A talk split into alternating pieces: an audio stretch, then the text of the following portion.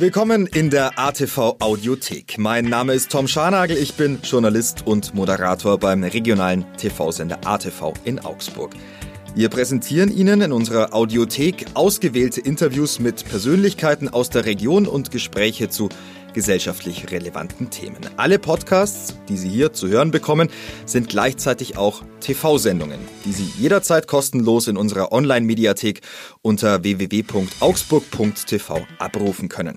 Abonnieren Sie auch gerne die ATV Audiothek im Podcast-Player Ihres Vertrauens, so verpassen Sie keines unserer In. Im Jahr 15 vor Christus wurde die Römersiedlung Augusta Vindelicum gegründet, die heutige Stadt Augsburg.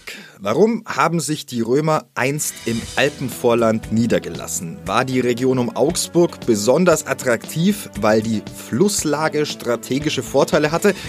Und sind die alten Römer und die Gründungsgeschichte Augsburgs nicht längst wieder ein eigenes Museum wert? Mein Kollege Jan Kluckert hat sich zu diesen Fragen zwei hervorragende Experten eingeladen. Markus Junkelmann ist Archäologe und Militärhistoriker. Besonders bekannt wurde er durch seine Alpenüberquerung im Jahr 1985. Über seine Experimente zum Leben der alten Römer schrieb er außerdem zahlreiche Bücher und berichtet gleich aus seinen Forschungen zu Kaiser Augustus als Gründervater Augsburgs. Ebenfalls zu Gast in dieser Runde ist der Leiter der Stadtarchäologie in Augsburg, Sebastian Geierhus. Er berichtet von den neuesten Funden, die er und sein Team in Augsburg zutage fördern und wie er die Debatte um ein römisches Museum in Augsburg verfolgt. Für alle, die immer schon mal richtig viel über die römische Geschichte Augsburgs wissen wollten, ist diese Gesprächsrunde ein absoluter Genuss. Wir erfahren so viel Spannendes in dieser Ausgabe von Zeit zu reden, die erstmals am 17. Juli 2021 ausgestrahlt wurde. Und jetzt viel Spaß beim Zuhören. Hallo, herzlich willkommen. Bei uns geht es jetzt um die Römer und die Stadt Augsburg. Da wird ja schon seit Jahren über ein neues römisches Museum diskutiert. Aber welche Relevanz haben die Römer wirklich für Augsburg? Welche Geschichte ist damit verbunden? Und was gibt es überhaupt Spannendes, was man dort ausstellen könnte in einem Museum? Dazu habe ich zwei Experten eingeladen, und zwar den Militärhistoriker und Archäologen Dr. Markus Junkelmann, der übrigens zur 2000-Jahr-Feier der Stadt Augsburg wie die Legionäre um 15 vor Christus über die Alpen zog Augsburg und den Leiter der Augsburger Stadtarchäologie, Dr. Sebastian Geierhaus. Hallo, herzlich willkommen. Toll, dass Sie bei uns sind. Hallo. Herr Dr. Junkelmann, äh, Ihr Experiment damals als Drusus ja eigentlich äh, über die Alpen gezogen. Äh, viele haben das später nach Ihnen dann nochmal nachgemacht. Sie waren der Erste, der das gemacht hat.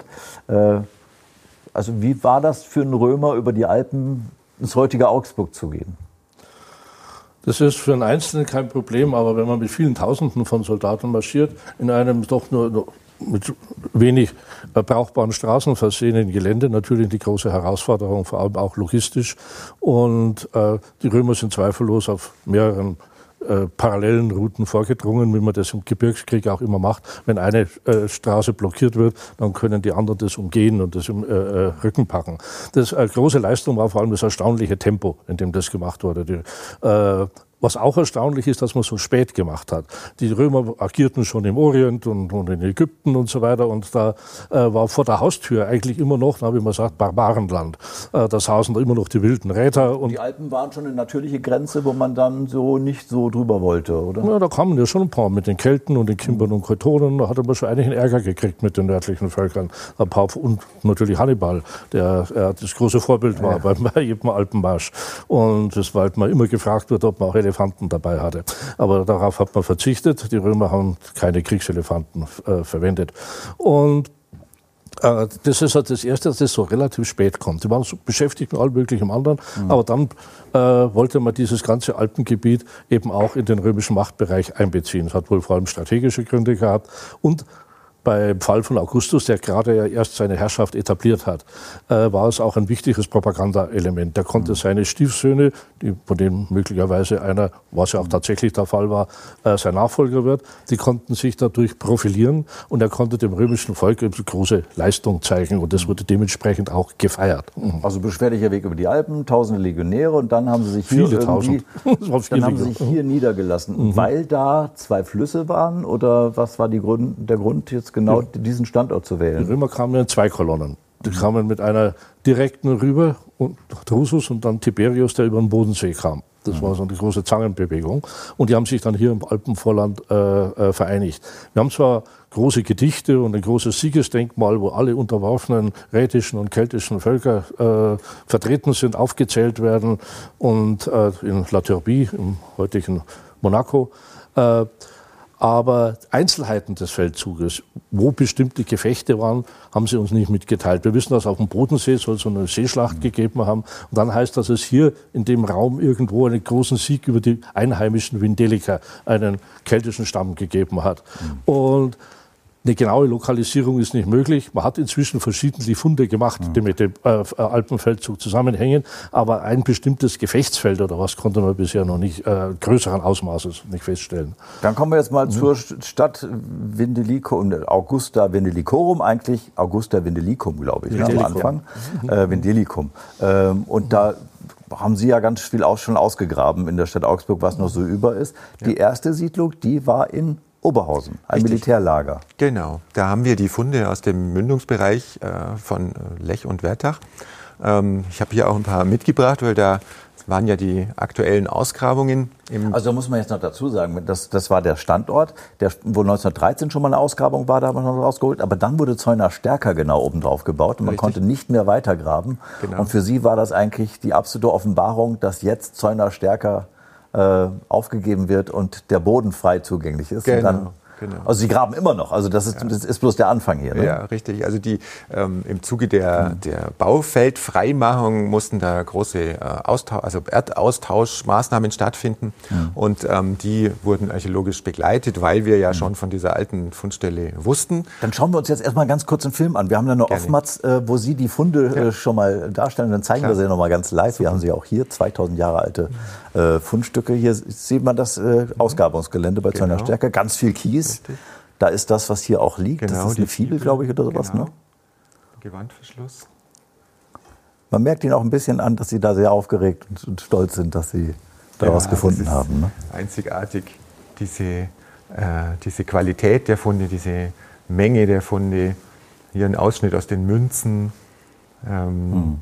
Das sind schon ganz besonders die Öllampe mit der äh, Büste ja. des Sonnengottes drauf. Die ist jetzt hier. Jetzt sind wir gerade im Studio schon.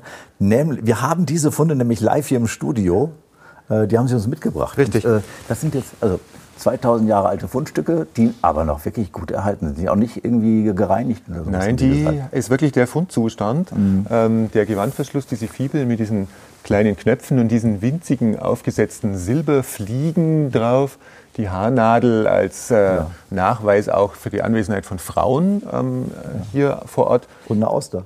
Eine Auster ist hier dabei. also äh, eine Auster von, von, also die muss ja vom Meer nach Augsburg gekommen sein, genau. keine Römerstraßen. Wie werden das denn gemacht? Richtig. Ähm, da steckt eine ganz gewaltige logistische Leistung dahinter. Ähm, Austern müssen ja lebendig transportiert werden, weil sie können auch nur lebendig verzehrt werden, sonst äh, schmecken sie nicht mehr gut. Sie haben etwa 20 Tage vom Fang der Auster bis zum Endverbraucher. Und das äh, ohne eine funktionierende Straße hinzubekommen vom Mittelmeer ähm, über die Alpen oder von der Nordsee ähm, bis äh, hier nach Augsburg ähm, in nur 20 Tagen wahrscheinlich äh, auf einem Tragtier, auf einem äh, Maultier oder Maulesel. Hat Centurio wahrscheinlich Heißhunger auf. Äh, ja, auf. genau. Aber jetzt genau. müssen wir noch mal ein bisschen zur Geschichte kommen. Ja. Älteste Stadt Deutschlands, ja. Äh, Augsburg oder Trier? Ganz klar Trier. Ist Trier, oder? Ja. Da hat man Funde gemacht, die noch um einiges älter sind. Ja. Militärplatz. Ja. Okay, also sind wir zweitälteste Stadt, mhm. äh, Römerstadt. Äh, bei Stadt wird es schon schwierig, da muss man genau bei der Definition aufpassen. Mhm. Ähm, Augsburg, wissen wir ja, das Stadtrecht bekommt äh, Augsburg erst ähm, unter Kaiser Hadrian, also im zweiten Jahrhundert nach Christus. Ähm, es geht eben los mit einem militärischen Stützpunkt. Ähm, und da sind wir, wenn es um das Ranking der militärischen Stützpunkte geht, da sind wir wirklich gut dabei. In Bayern ist es definitiv der älteste römische Stützpunkt, der äh, vorhanden ist. Also der war da in Oberhausen. In dann Oberhausen. kam Hochwasser, dann hat man gesagt, hm, blöder Standort, wenn man hier ständig weggespült wird, dann sind sie auf die Hochterrasse. Der Und da hat sich ja. doch eigentlich dann, also das, was man unter römischer Siedlung äh, versteht, da hat sich doch das erst gebildet dann, oder? Richtig. Ja. Ähm, es ist natürlich auch die Schwierigkeit, ein genaues Geburtsdatum zu nennen. Ja. Da ist eine, die einzige Ausnahme ist eigentlich Regensburg. Die haben richtig eine Inschrift, genau aufs Jahr datierbar von der Porta Pretoria. Bei allen anderen erschließt man das aus schriftlichen Quellen, wann hier Feldzüge waren. Aber wann jetzt genau in welchem Jahr die hier waren und ihr erstes Lager gebaut haben, mhm. man geht immer, man weiß, der Feldzug war 15 vor Christi. Es sei denn, Sie graben noch was aus jetzt bei zu einer. Stärke. Ja. Das kann ja auch das noch passieren. Man schwer. Ne? Ja. 15 vor Christi und deswegen hat man ja auch diese 2000 Jahr Feier dann noch mit dem üblichen Rechenfehler gemacht, also mhm. ein Jahr zu früh, weil das Jahr Null nicht gibt und das war der Anlass auch für unseren Marsch äh, äh, äh darüber.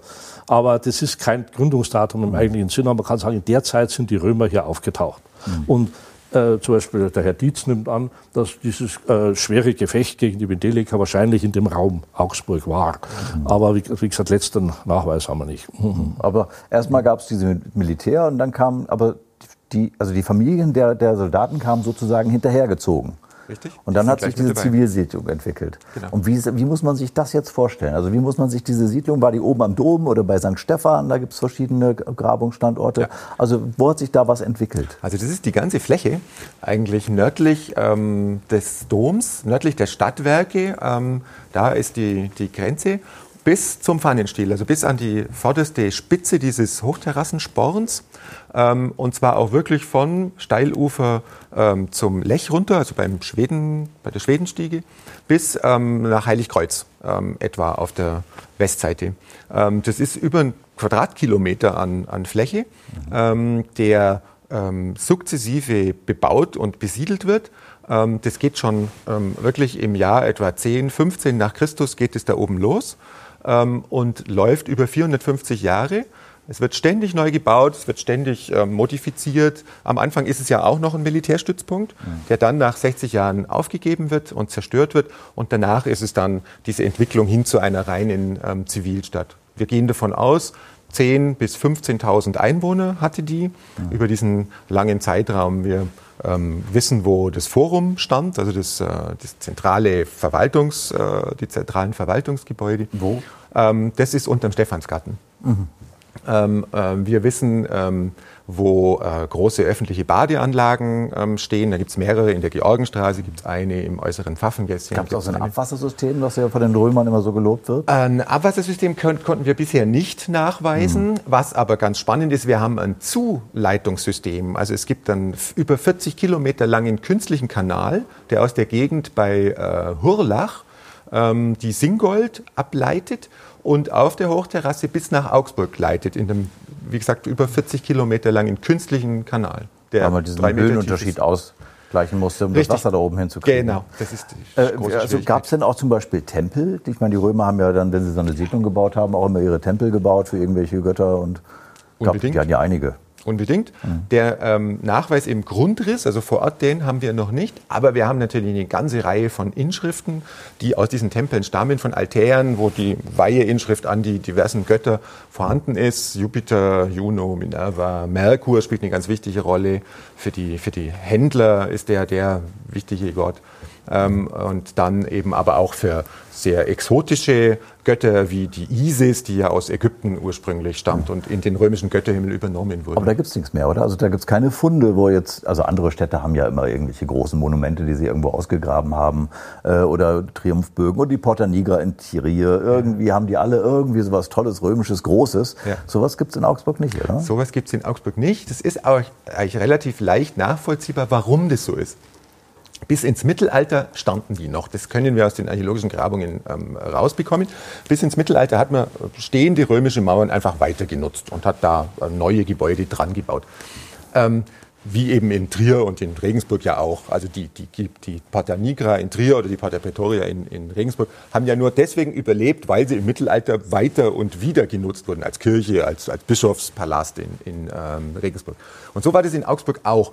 Allerdings hat Augsburg dann im, äh, unter den Fuggern und Welsern in der, in der Neuzeit, im 16. Jahrhundert, da war so viel Geld in der Stadt, dass die die Stadt grundlegend neu gebaut haben. Da wurde alles abgebrochen an älterer Bausubstanz. Deswegen mhm. gibt es in Augsburg ja auch keine mittelalterliche Bausubstanz, außer ein paar Kirchen. Aber ähm, private Wohnhäuser haben wir gar nichts. Mhm. Ähm, und in diesem Zuge dieses Abbruches sind die darin eigentlich noch vorhandenen römischen Mauern einfach mit abgerissen worden. Mhm. Ähm, und ähm, das äh, ist hier eine, eine Besonderheit ähm, und äh, wirkt sich natürlich auch auf die Überlieferung aus. Andersrum haben wir daraus auch einen gewissen Vorteil, was die archäologische Zugänglichkeit angeht. Die Stadt ist äh, dann im Krieg ja sehr stark zerstört worden und aus dieser Neubebauung nach dem Krieg, die bis heute anhält, weil man immer wieder ja die Nachkriegssubstanz neu bauen muss, kommen wir an neue Grabungen ran. Wir sprechen gleich weiter. Unglaublich spannend, diese römische Geschichte der Stadt Augsburg. Wir sprechen gleich auch nochmal über den Pfannenstiel zum Beispiel. Mhm. Da liegt ja auch noch ganz viel im Boden. Und wir sprechen nochmal drüber, wie könnte das römische Museum in Augsburg denn eigentlich aussehen? So, also, bleiben Sie dran.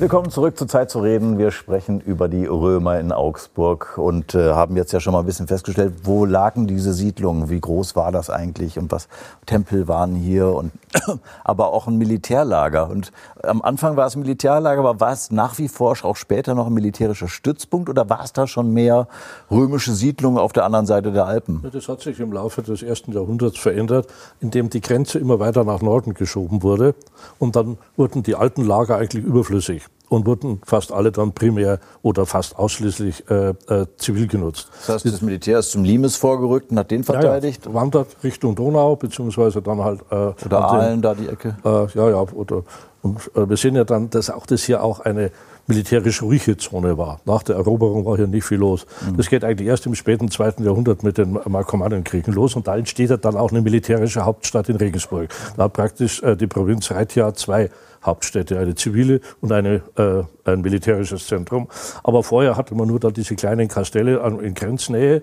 Und es gab hier zum Beispiel in Augsburg die Leibgarde des äh, Provinzstatthalters. Also das waren diese Singulares, äh, äh, vor allem Equites Singulares, äh, das waren aber kleine, eine kleine elitäre Truppe, äh, die äh, ihm, ihm, zur Hand ging und auch für seine Sicherheit sorgte. Aber größere Verbände wurden hier also dann äh, woanders hin verlegt. Legion war bis ins späte zweite Jahrhundert dann in Rätien überhaupt keine mehr. Die Musik spielte woanders. Also ist da sozusagen eine, eine zivile Stadt entstanden. Mhm. Ist, das der, ist das auch tatsächlich der Grundstein unserer heutigen Stadt Augsburg mit seinen Bewohnern? Oder war es dann als, glaube 450, war ja eine lange Zeit, wo diese Augusta Vindicum äh, bestand. 450 sind die Alemannen eingefallen, da war Schluss mit den Römern. Oder waren, sind die Alemannen dann mehr unsere Vorfahren hier in Augsburg? Also da geht es eigentlich eher um die äh, führende Schicht, die sich verändert. Ähm, mhm. die, die, Masse der Bevölkerung ändert sich gar nicht ähm, im Frühmittelalter. Und bei den in Augsburg waren ja Spanier dabei, Nordafrikaner, das, äh, genau, Italiener. Genau. Also das, das war Spannende. damals schon Multikulti eigentlich in, ja, in Augsburg ja, schon ja. immer. Ne? Fassen wir auch immer wieder an den Funden, ähm, wo wir die Einflüsse aus allen möglichen Teilen des Römischen Reiches wirklich sehr schön fassen können.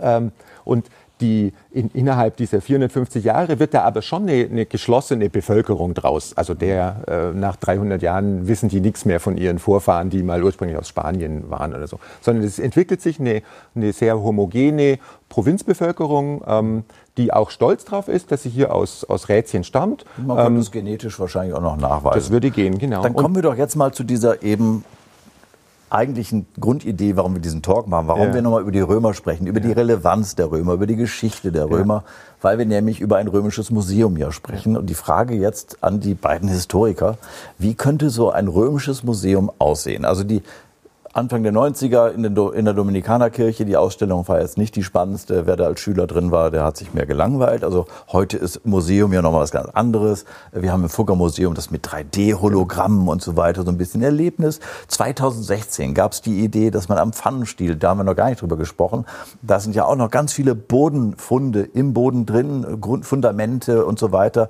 die noch gar nicht ausgegraben sind, wo man ja eigentlich auch noch mal hingucken könnte. Also äh, was wäre denn jetzt, sagen wir mal, die Stadt Augsburg hätte unbegrenzt Geld wie die Stadt Augsburg unter Fugger Zeiten.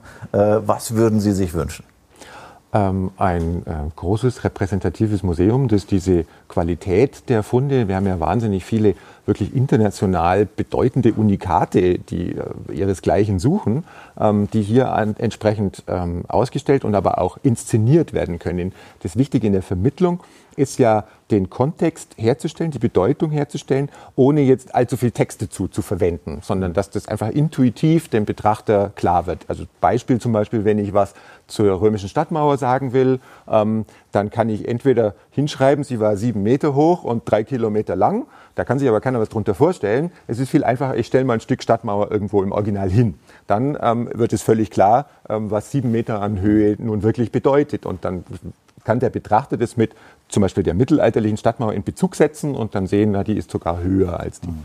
Ähm, also von daher braucht es äh, viel Platz, es braucht ähm, äh, moderne Möglichkeiten die sind oft in einem, in einem Bestandsgebäude kaum gegeben, ähm, sondern ein moderner Bau muss darauf reagieren. Also Neubau und aber das wären ja sehr viele, sehr, sehr, sehr kleinteilig. Aber, aber wir sprechen mal über die Fundstücke gleich. Was wäre so Ihre Idee? Als Sie sind ja als Drusus über die Alpen gewandert. Ich meine, wäre dann so, so, ein Legionär, wie der dann aussah oder sowas und die Waffen, die man damals hatte. Das ist immer gut, wenn die Leute die Sachen lebendig vor sich sehen, in einer möglichst seriösen, exakten Rekonstruktion, mhm. äh, zum Teil auch in die Hand nehmen können und sowas, was man im Original ja nicht tun kann.